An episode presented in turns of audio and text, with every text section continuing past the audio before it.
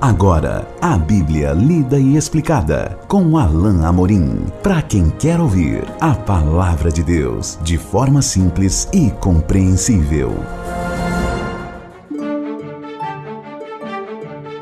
Olá, querido ouvinte, querida ouvinte, estamos de volta com mais um programa A Bíblia Lida e Explicada. Eu sou o pastor Alain Amorim nós continuamos o nosso estudo no Evangelho de Lucas, capítulo 7, hoje lendo e apreciando juntos os versículos 18 ao 23.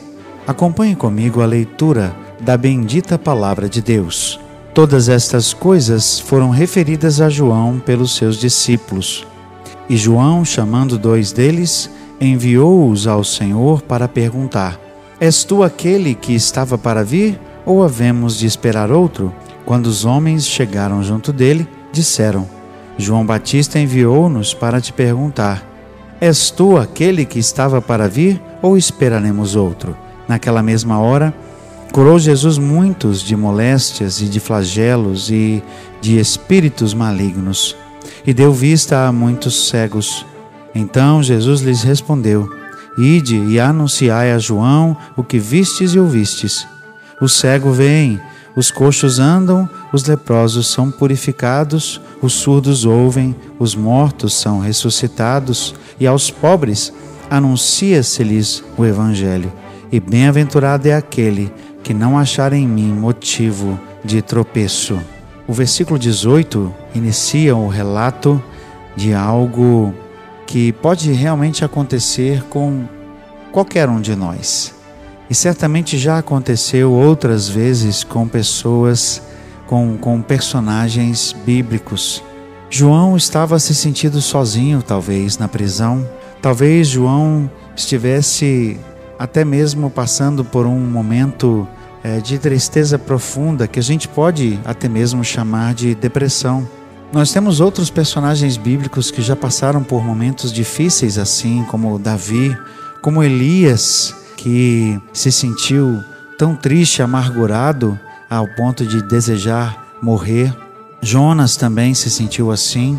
O fato é que João certamente estava triste e essa tristeza talvez o tenha levado a questionar e a duvidar até mesmo daquilo que ele tinha visto em Jesus, daquilo que ele tinha pregado acerca de Jesus.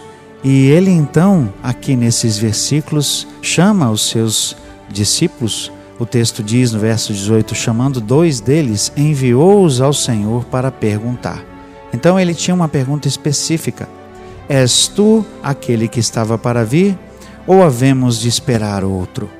Alguns comentaristas também trazem ah, uma questão. Talvez João, dando ouvidos a alguns que tinham aquela expectativa de que o Messias fosse um, um rei político, de que o Messias fosse livrá-los de Roma, talvez João também tivesse agora duvidado e questionado, pensando se realmente Jesus seria uh, aquele Messias esperado, aguardado, que ele havia anunciado, porque ele era diferente.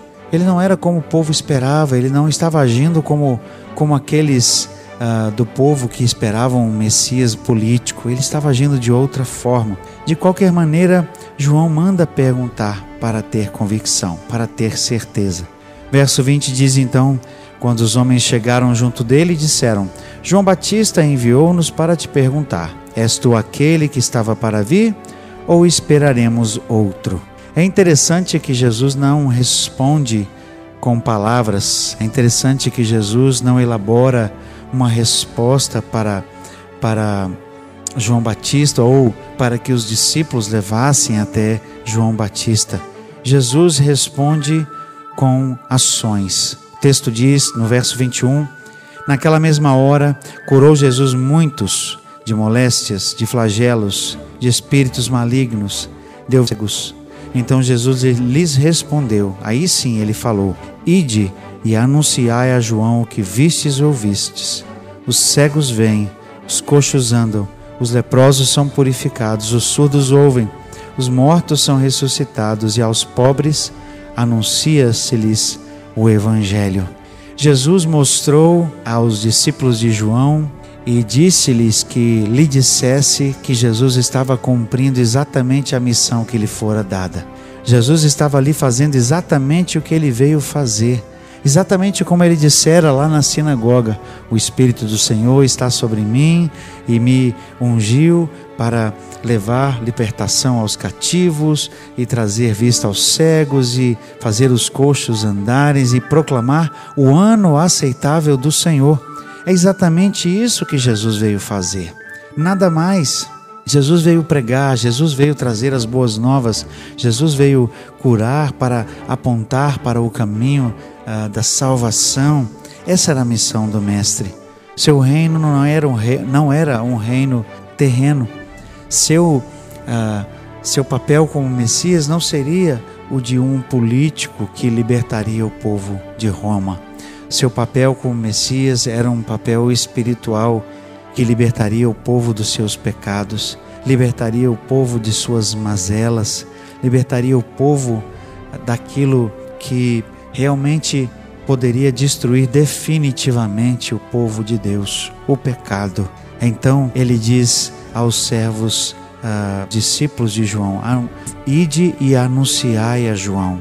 Digam para ele o que vocês viram eu estou cumprindo a minha missão. É isso que Jesus mandou que fosse anunciado a João. Eu estou pregando o Evangelho. Eu estou fazendo aquilo para o que foi, fui enviado. E veja no verso 23, o último verso desse trecho, o que Jesus diz: E bem-aventurado é aquele que não achar em mim motivo de tropeço. Thomas Nelson disse uma coisa interessante. Ele disse o seguinte: Jesus esperava ser conhecido e reconhecido como aquele que era o caminho para Deus. Jesus era o caminho, a verdade e a vida. Jesus era aquele que conduzia a Deus. E é exatamente isso que ele veio fazer e é exatamente isso que ele estava fazendo.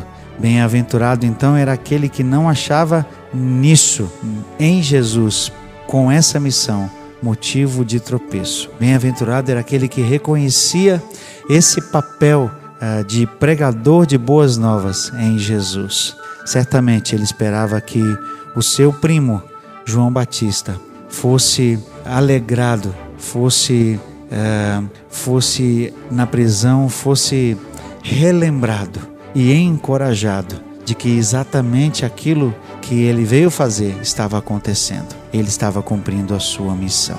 Chegamos ao final de mais um trecho aqui do Evangelho de Lucas e vamos continuar o estudo deste capítulo no nosso próximo encontro. Até lá, que Deus abençoe a sua vida. Acesse agora nossa plataforma e baixe os podcasts www.rede316.com.br. A Bíblia lida e explicada com Alain Amorim.